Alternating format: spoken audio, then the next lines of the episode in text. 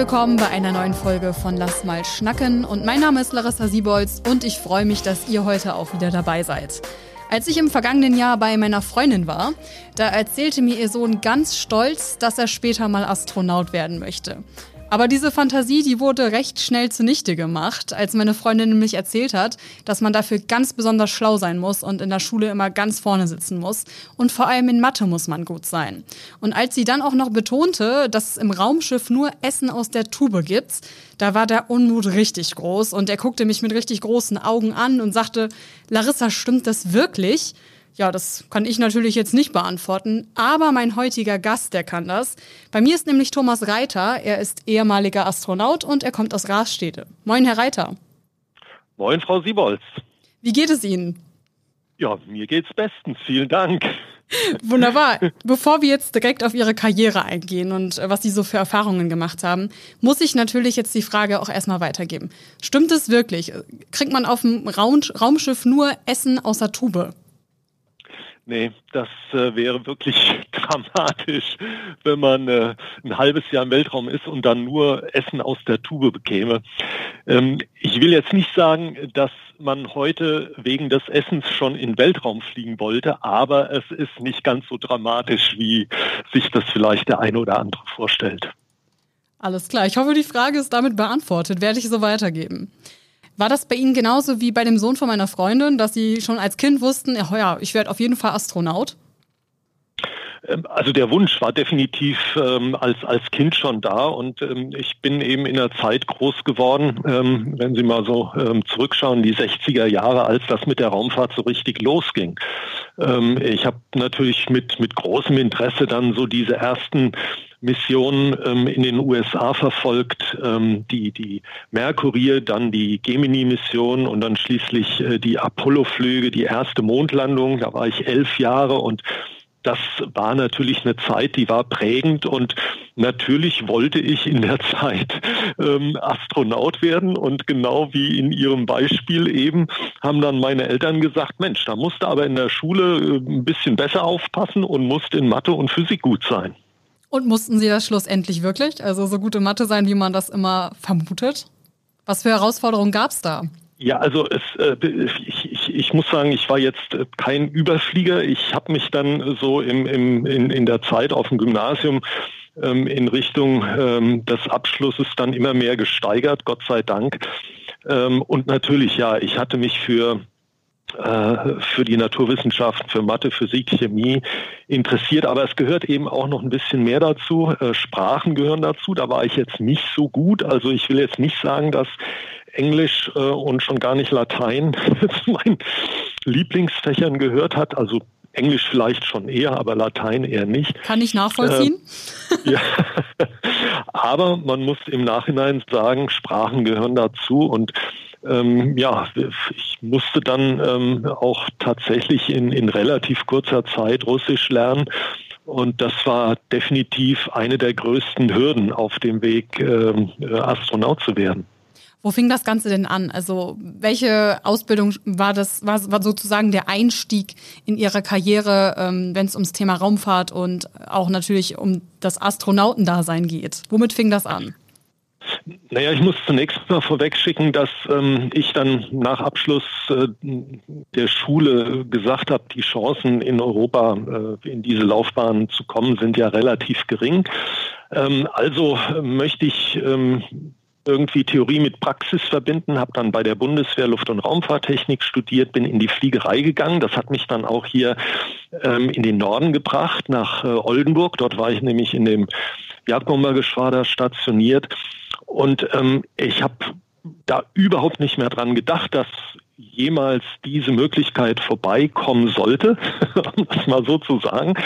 Und eines Tages, ähm, äh, an so einem grauen Herbsttag, kam ich nachmittags vom Fliegen zurück und ähm, sollte mich bei meinem Kommandeur melden. Und ähm, habe natürlich an alles Mögliche gedacht, aber die Frage, die er mir dann stellte, mit der hätte ich nicht gerechnet, nämlich ob ich an einem Astronautenauswahlverfahren teilnehmen möchte. Hintergrund war, dass das Deutsche Zentrum für Luft- und Raumfahrt Kandidatinnen und Kandidaten für eine Wissenschaftsmission gesucht haben. Und ähm, da kam halt ähm, als Voraussetzung ähm, Ingenieur oder ähm, naturwissenschaftliches Studium. Ähm, klar, die Fliegerei in so einem engen Cockpit ähm, hat natürlich äh, sehr große Ähnlichkeit mit dem, was man dann in so einem Raumschiff macht. Naja, also ich musste jedenfalls nicht lange nachdenken, habe gesagt, klar. Und dann, ähm, ja, dann ging das los mit diesem Auswahlverfahren. Und gegen wie viele Leute haben Sie sich da konkret durchgesetzt oder durchsetzen müssen? Ja, also ähm, das Ganze zog sich dann von 1986 bis ähm, 1992 hin. Also da gab es ein nationales Auswahlverfahren, dann ein europäisches Auswahlverfahren. Und ähm, wissen man, man ist in solchen Tests ja nie mit allen Bewerberinnen und Bewerbern zusammen, sondern das sind immer nur so kleine Gruppen von 20 Leuten und die werden dann von einem zum nächsten Tag werden das immer weniger und dann gibt es äh, einen neuen Termin ein paar Wochen später, wo man dann medizinische Untersuchungen macht. Also im Internet ist die Rede von irgendwas äh, über 20.000 Bewerberinnen und Bewerber europaweit, aber äh, gut, ich kann nicht sagen, dass ich die alle jemals gesehen hätte, sondern man sieht halt immer nur so eine kleine Gruppe, mit dem man dann gerade in dem nächsten Auswahlschritt äh, zusammen ist. Und was waren dann so zum Beispiel Punkte, wo ähm, oder was waren die Auswahlkriterien seinerzeit? Naja, die ähm, waren damals so wie heute eigentlich äh, sehr ähnlich. Erstens, man ähm, brauchte ein abgeschlossenes Studium ähm, in Ingenieurwissenschaften, Naturwissenschaften, Medizin, Biologie, irgend sowas in der Richtung. Man brauchte ein bisschen Berufserfahrung. Ähm, man sollte mindestens eine Fremdsprache gut beherrschen. Bei mir war das natürlich Englisch, denn durch die Fliegerei war ich äh, in den USA lange Zeit in der Ausbildung und ähm, hatte äh, zwischendurch auch Testpilotenausbildung in England durchlaufen. Also Englisch war okay. Äh, man sollte ein gutes Verhältnis zum Sport haben. Das heißt nicht, dass man da olympiareife Leistung zeigen muss, aber man sollte schon sportlich sein und ähm, eben Sport mögen. Und last not least, ähm, man sollte ein guter äh, Teamarbeiter sein. Ja? Also äh, das ist definitiv nichts für so Einzelkämpfer oder Einzelkämpferinnen, denn ähm, die Ausbildung und dann die Arbeit ähm, als Astronautin, als Astronaut erfordert eben gute Zusammenarbeit. Das sind so in aller Kürze die wesentlichen Kriterien. Man muss ja jetzt auch sagen, dass Sie äh, einer der Astronauten sind, die am längsten am Stück mit im All waren. Erinnern Sie sich noch an das erste Mal, wo der Start war und wo Sie das erste Mal Schwerelosigkeit fühlen konnten? Wissen Sie noch, was Ihnen da durch den Kopf gegangen ist? Ja, also das sind natürlich Eindrücke, die, die brennen sich ähm, in die Erinnerung ein, die vergisst man nicht so schnell. Ähm, ich sag mal, ähm, die Beschleunigungen, die man so bei einem Start einer Rakete erlebt, die sind ja gar nicht mal so hoch wie die Beschleunigung, die man jetzt in dieser Jetfliegerei erlebt. Aber es ist eben insofern etwas Besonderes und darauf fiebert man dann auch wirklich hin, dass ähm, man äh, eben äh, aus der Atmosphäre hinaus in den Weltraum katapultiert wird. Und das geht leider, muss ich sagen, viel zu schnell vom Abheben, bis man in der Schwerelosigkeit dann angekommen ist. Ähm, dauert das nicht mal neun Minuten. In diesen neun Minuten wird der Körper mit bis zu dem dreieinhalbfachen der Erdbeschleunigung in den Sitz gepresst. Ist nicht viel, das kann man gut aushalten. Und dann ähm, nach knapp neun Minuten tut es nochmal einen kräftigen Ruck und die Kapsel trennt sich von der letzten Stufe und dann tritt Schwerelosigkeit ein. Und ähm, die Kapsel beginnt sich dann so ein bisschen zunächst zu drehen, so lange bis das Lagekontrollsystem aktiviert wurde. Und dann sieht man so durch diese kleinen Luken äh, das erste Mal äh, so Kontinente oder Küstenlinien äh, vorbeiziehen. Man, man sieht die Atmosphäre als dünne blaue Schicht und ähm, ja, kann es eigentlich gar nicht glauben, dass man nach so kurzer Zeit dann mit dieser wahnsinnigen Geschwindigkeit von fast 28.000 Kilometern pro Stunde in etwa 200 Kilometern Höhe ähm, über die Erde fliegt. Denken Sie, wenn Sie an den Start denken und an die Landung denken, was ist da so, also was ist für Sie nervenaufreibender gewesen, der Start oder die Landung? Ja, es ist beides äh, schon, äh, schon sehr interessant. Äh, beim, wenn man das erste Mal startet, ähm, hat man natürlich Vorstellungen, was da alles auf einen zukommt. Man äh, wird ja nun auch äh, lange ausgebildet, läuft immer wieder durch Simulationen, wo dann alle möglichen äh, Sachen äh, passieren und Geräte kaputt gehen, Bordsysteme ausfallen. Man ist also auf alle Eventualitäten vorbereitet und steigt dann schon mit Zuversicht in die Kapsel, gut vorbereitet zu sein. Aber das, was einen da ähm, erwartet, so vom Gefühl her, ja, diese Wahrnehmung, das ist natürlich etwas Neues. Und äh, das Gleiche gilt natürlich, wenn man ähm, dann im, im Erdorbit angekommen ist, an Bord der Raumstation auf 400 Kilometer in Höhe. Natürlich hat man vorher schon mal Bilder gesehen von dort oben, man hat Videos gesehen, aber es macht eben einen riesigen Unterschied, ob man das jetzt mit eigenen Augen sehen kann. Und ähm, ja, ich kann solange Sie möchten, über diese Eindrücke schwärmen. Ich kann Ihnen versichern, das sind Eindrücke, die, die man nie wieder vergisst. Und auch wenn man ein halbes Jahr dort oben war, ähm, man, man kommt zurück nach einem halben Jahr und sagt sich immer, Mensch, warum hast du nicht mehr aus dem Fenster geguckt, weil das einfach so überwältigend schön ist. Generell, wenn man zurückkommt, also sind Sie jemand anders geworden durch Ihre Raummission? Ich würde nicht sagen jemand anders, aber natürlich ähm, beeinflussen diese Eindrücke ähm, die Sichtweise, mit der man eben so Dinge, die man hier tagtäglich erlebt, ähm, äh, betrachtet. Ähm, man, man sieht die Erde von dort oben ähm, in ihrer Schönheit. Ähm, man erlebt ähm, in 24 Stunden, wenn man die Zeit hätte, 16 Sonnenauf, Sonnenuntergänge weil man eben äh, in 24 Stunden 16 Mal die Erde umkreist und dann diese Sonnenauf- und Untergänge eben im Zeitraffer ablaufen. Also es ist unglaublich schön auf der einen Seite. Auf der anderen Seite weiß man natürlich, dass es hier auf der Erdoberfläche ähm, ähm, nicht immer so friedlich und so schön ist, wie es von dort oben den Anschein hat. Und vor allen Dingen, man sieht natürlich auch ähm, die äh, Dinge, die der Mensch äh, der Natur an tut, insbesondere ähm, Abrodung von, von großen Waldgebieten über Südamerika, über Madagaskar in, in Fernost. Und ähm, wenn man das so im Fernsehen sieht, dann ähm, ja, denkt man, na ja, äh, okay, das ist ja ganz schön weit, aber wenn man das dann von dort oben ähm, mit eigenen Augen sieht und vor allen Dingen diese unglaublichen Dimensionen ähm, überschauen kann, dann ähm, ist das erschreckend und ähm, auch die Atmosphäre, ich habe das eben schon kurz erwähnt, sieht wunderschön als, als dünne blaue Schicht ähm, äh, lässt sie äh, sich erkennen und ähm, auf der einen Seite sagt man auch, das ist ähm, unglaublich schön, so verschiedene Blautöne. Auf der anderen Seite denkt man sich, mein Gott, diese hauchdünne Schicht ist alles, was äh, das Leben hier unten überhaupt erst ermöglicht. Also das sind Dinge, die ein Leben lang begleiten und die ein ähm, eben im Alltag dann natürlich auch immer wieder zurückdenken lassen, mit welchen ähm, Gefühlen man das von dort oben gesehen hat. Inwieweit Raumfahrt die Zukunft beeinflussen könnte, da möchte ich gleich nochmal mit Ihnen drüber sprechen. Mich würde erst nochmal interessieren, grundsätzlich hatten, haben Sie ja auch gerade darüber gesprochen, dass man oben auf der Raumstation nicht so viel Privatsphäre hat. Ähm, wie schafft man es damit umzugehen? Und vor allem, Sie haben ja auch Familie auf der Erde. Wie ist das für die Familie, als klar war, okay, Sie sind jetzt erstmal für die nächsten Wochen nicht mehr greifbar als Mensch, nur noch auf einem, ich weiß nicht, auf einem Telefon oder auf einer Videosequenz. Wie war das? Ja. Ja, also auch da hat sich natürlich jetzt äh, viel verbessert. Ähm, in meinem ersten Einsatz an Bord der russischen Raumstation Mir hatten wir ähm, einmal pro Woche, also meistens am Wochenende äh, und dann im Wechsel immer einmal nur Funkkontakt mit der Familie und dann immer jede zweite Woche äh, eine Video, so eine Art Videokonferenz gehabt.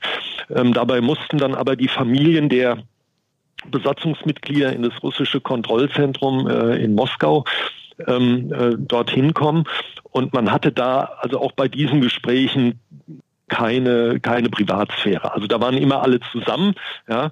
Und bei so einer ähm, Videoübertragung, das ging über einen geostationären Satelliten, das heißt, man hatte so ungefähr ja 35, 40 Minuten maximal und dann hat immer Reihe um, jeder konnte dann mal fünf Minuten, bis eben die Verbindung äh, zu Ende war.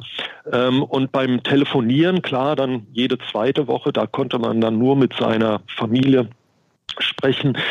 Ähm, das hat sich äh, bei der zweiten Mission ähm, äh, zur internationalen Raumstation 2006 natürlich massiv verbessert, weil dort konnten wir, wann immer äh, wir mal eine Minute Zeit hatten, von dort oben ähm, eben anrufen, zu Hause anrufen und wir hatten jedes Wochenende eine Videokonferenz und das war dann nach Hause geschaltet. Also da konnte man dann mit der Familie privat zu Hause reden, die konnten Freunde, Nachbarn einladen.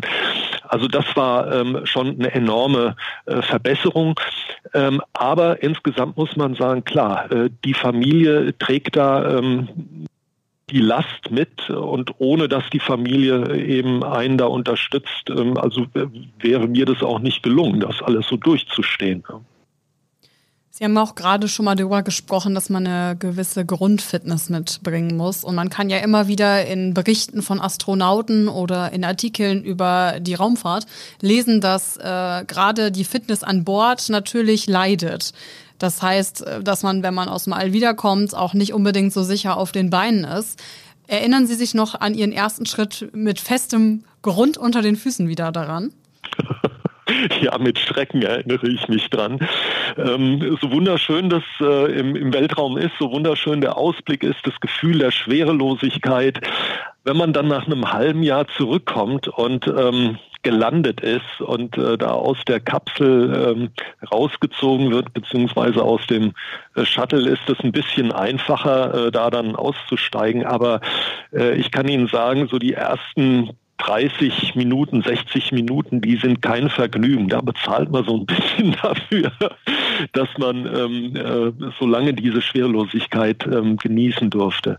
Ähm, es treten dann halt Effekte auf, die ähm, ja, die dazu führen, dass das Gleichgewichtssystem äh, durcheinander ist und dass ähm, man natürlich die Koordination ähm, äh, noch nicht so drauf hat. Also direkt nach der Landung ähm, wäre es unmöglich, einen Walzer zu tanzen. Aber das dauert dann halt ähm, anderthalb, zwei Wochen. Man macht natürlich dann auch nach der Rückkehr ähm, so eine Art Reha, macht Sport, beginnt natürlich mit Schwimmen, weil das ist sehr angenehm, da im Schwimmbecken so im Wasser.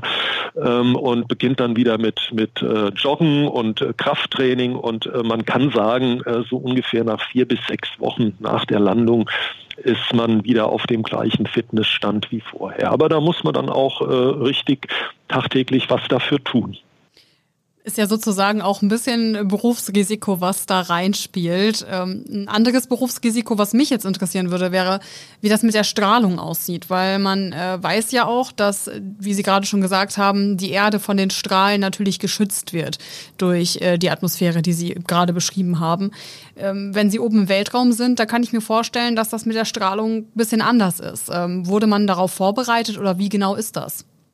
Ja, ähm das ist richtig. Die Erde wird nicht nur durch die Atmosphäre, sondern insbesondere auch durch das Magnetfeld geschützt. Ja, das Magnetfeld ähm, schützt uns eben auch davor, dass die Teilchen, diese Partikel, die von der Sonne in den Weltraum geschleudert werden, nicht nach und nach unsere Atmosphäre abtragen und wir äh, so eine Situation haben wie auf unserem Nachbarplaneten Mars. Die Strahlenbelastung dort oben kann man sagen, ist so Pi mal Daumen 100 mal höher als hier auf der Erde. Ähm, natürlich weiß man vorher, dass man da einer erhöhten Strahlung ausgesetzt ist. Man hat am Körper ähm, drei Dosimeter, mit denen ähm, die äh, Dosis, die man äh, während so eines äh, Raum, Weltraumaufenthalts aufnimmt, gemessen wird, einen an, am Oberkörper, einen am Gürtel und einen am Fußgelenk. Und ähm, die werden dann nachher ausgewertet, um, um eben zu wissen, welche Strahlendosis man aufgenommen hat. Und ähm, das ist natürlich, ähm, ja, das gehört mit zu dem Beruf dazu, genauso wie bei, bei ähm, Airline-Piloten, die also Transatlantik- oder Transpazifik-Flüge machen. Ähm, die sind ja auch einer höheren äh, Strahlung ausgesetzt. Und ähm, da gibt es eben bestimmte Grenzwerte, die festgelegt werden von der Europäischen Raumfahrtagentur ESA, von der NASA, ähm, russischen Raumfahrtagentur, dass man eben diese Strahlendosis, die dann die Kosmonautinnen, Kosmonauten und Astronauten aufnehmen, ähm, verfolgt werden und ähm, man eben dafür Sorge trägt, dass die diesen Grenzwert nicht überschreiten. Bisher ist mir allerdings kein Fall bekannt, dass jemand diesen definierten Grenzwert ähm, erreicht hätte. Ich möchte ein ganz anderes Thema nochmal aufgreifen. Grundsätzlich Raumfahrt. Sie haben ja gerade schon erklärt, dass sich da in den letzten Jahren natürlich einiges auch getan hat, ähm, was erforscht wurde und was technisch vielleicht auch verbessert wurde. Ähm, wenn Sie mal drüber nachdenken, wird die Raumfahrt noch eine viel größere Bedeutung in Zukunft haben, weil ähm, es wird ja auch darüber spekuliert, ob man auf andere Planeten auswandern könnte, wenn die Welt noch mehr zerstört wird, wie es jetzt aktuell schon ist. Ist das für Sie nur Science Fiction oder wie stehen Sie dazu? Ja gut, also zu dem zu, diesem äh, Thema ähm, äh, andere Planeten besiedeln äh, sage ich gleich noch was. Lassen Sie mich zunächst mal ähm, ein bisschen was zu Ihrer Frage sagen, was was bringt uns eigentlich die Raumfahrt im Alltag? Und das ist in der Tat mehr als vielleicht äh, viele Menschen sich vorstellen mögen. Man kann sagen, dass unsere ähm, hochtechnisierten Volkswirtschaften ohne die Dienste, die aus der Raumfahrt kommen, heute überhaupt nicht mehr richtig funktionieren werden. Also wenn wir nur mal an Satellitennavigation denken, für die meisten Menschen ist es heute selbstverständlich, dass sie ihr Handy rausholen, eben äh, kurz eintippen, wo sie hinwollen und dann gibt ihnen da sofort ihre App an, äh, wie lange sie dorthin brauchen und äh, wie sie da hinkommen. Ähm, und äh, da äh, machen sich die wenigsten Gedanken darüber, dass äh, das eine riesige Infrastruktur im Weltraum erfordert. Ähm, GPS von den Amerikanern und Gott sei Dank jetzt seit fast zehn Jahren auch schon Galileo, das europäische Satellitennavigationssystem. Dann natürlich die Telekommunikation, Übertragen von Daten und von Nachrichten über ähm, Relais-Satelliten und last not least das, was wir heute über Klimawandel wissen, äh, das wissen wir größtenteils dank der Daten, die aus dem Weltraum stammen von Erdbeobachtungssatelliten, die natürlich in der Lage sind, globale Datensätze mit einer enorm hohen räumlichen, zeitlichen Auflösung ähm, äh, zu generieren. Und erst diese Daten ermöglichen es uns ja überhaupt erst zu verstehen, was da im Klima äh, vor sich geht, welche Gesetzmäßigkeiten dem zugrunde liegen. Und dann kommt natürlich als letzter Punkt noch generell die Technologien äh, mit dazu, die dort ähm, eine Rolle spielen, die natürlich viel in andere Bereiche reinwirken und umgekehrt. Also es gibt auch Spin-in-Effekte, ähm, wo man aus, aus anderen Entwicklungsbereichen heute in der Raumfahrt profitiert. Und ich möchte ähm, Ihnen vielleicht auch noch ein kurzes Beispiel ähm, von der Arbeit, die wir ähm, an Bord der Raumstation machen. Ungefähr 70 Prozent der Arbeitszeit nutzen wir ja für wissenschaftliche Experimente. Und da geht es eben um medizinische Experimente und zwar um hier auf der Erde ähm, unsere Gesundheit zu verbessern. Ähm, ich, ich kann Ihnen da viele Beispiele geben. Lassen Sie mich mal eins kurz rausgreifen.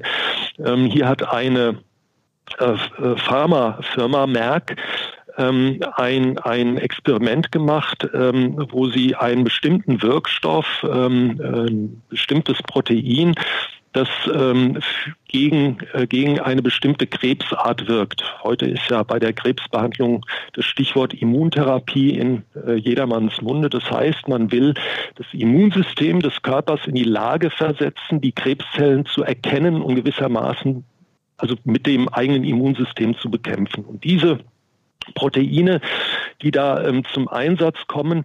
Ähm, wenn man die auf der Erde herstellt, dann werden die sehr groß, äh, zerklumpt und ähm, das heißt, man muss sie den Leuten, die dann von diesem bestimmten Krebsart äh, betroffen sind, ähm, äh, injizieren über lange Zeit, über, über Stunden oder so. Und ähm, mit Hilfe der Forschung an Bord der Internationalen Raumstation ist es also gelungen, dieses ähm, Herstellungsverfahren hier auf der Erde so zu verbessern, dass diese Proteine ganz feinkörnig, ganz gleich verteilt sind, sehr homogen und damit ähm, äh, dann äh, hier dieses ähm, äh, Produktionsverfahren entsprechend verbessert werden kann. Und Ziel ist es dann, diese Behandlung eben mal eben in so einer ähm, ambulanten äh, Behandlung im, im, im äh, äh Behandlungszimmer bei dem Arzt eben zu injizieren und dann kann die äh, entsprechende Person wieder nach Hause gehen. Also daran sehen Sie, dass es da sehr, sehr viele ähm, Beispiele gibt, wie wir tagtäglich eigentlich davon profitieren. Ja, Sie haben ja gerade auch tatsächlich nochmal angesprochen, ähm, dass Sie von oben gut beobachten können, wie Wälder gerodet wurden. Ne? Das war ja Ihr Punkt. Jetzt nochmal kurz zu der Frage, auf einen anderen Planeten auswandern. Vielleicht ist ja auch der Appell eher, jetzt so wenn ich es raushöre, den Sie vermitteln möchten, bewahren wir uns lieber das, was wir hier haben. Aber wenn das nicht möglich ist, also ist das Science Fiction oder ist das wirklich so ein Thema, was man in der Raumfahrt auch regelmäßig auf dem Tisch hat?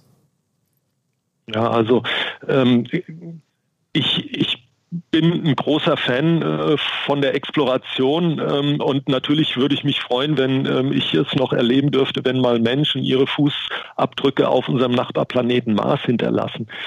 Anderen Planeten zu besiedeln, das halte ich also noch für in sehr, sehr weiter Entfernung, also durchaus für Science Fiction.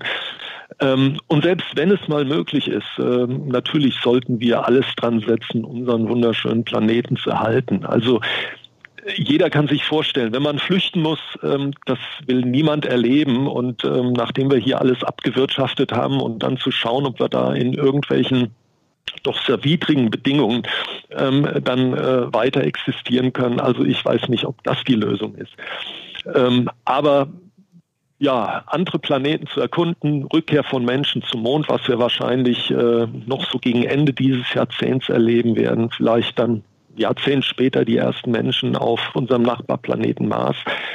Ähm, das ist etwas anderes, ähm, soll aber nicht äh, gewissermaßen dahin führen, dass wir hier alles abwirtschaften und dann uns dem nächsten Opfer zuwenden. Ja, wie Sie gerade schon gesagt haben, wird das wahrscheinlich außerhalb Ihrer Lebenszeit stattfinden. Ihre letzte Mission liegt ja auch schon ein bisschen zurück. Vermissen Sie das manchmal auch, auf der Raumstation zu sein?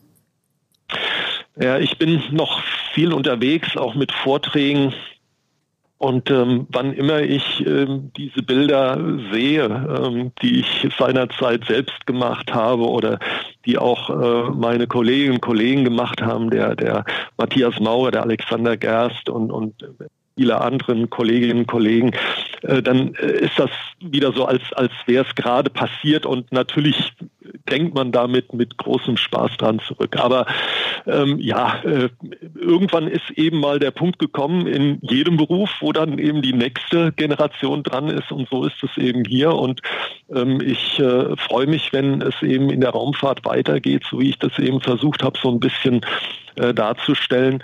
Und ähm, wenn man da eben ein bisschen einen Beitrag dazu leisten kann und insbesondere eben auch ähm, möglichst viele Menschen ähm, davon informieren kann, was wir eben eigentlich heute im Alltag äh, von der Raumfahrt haben, wobei diese Begeisterung und dieses äh, dieses äh, Entdeckertum, was da eben auch immer mit eine Rolle spielt, ist natürlich nur einer der Aspekte.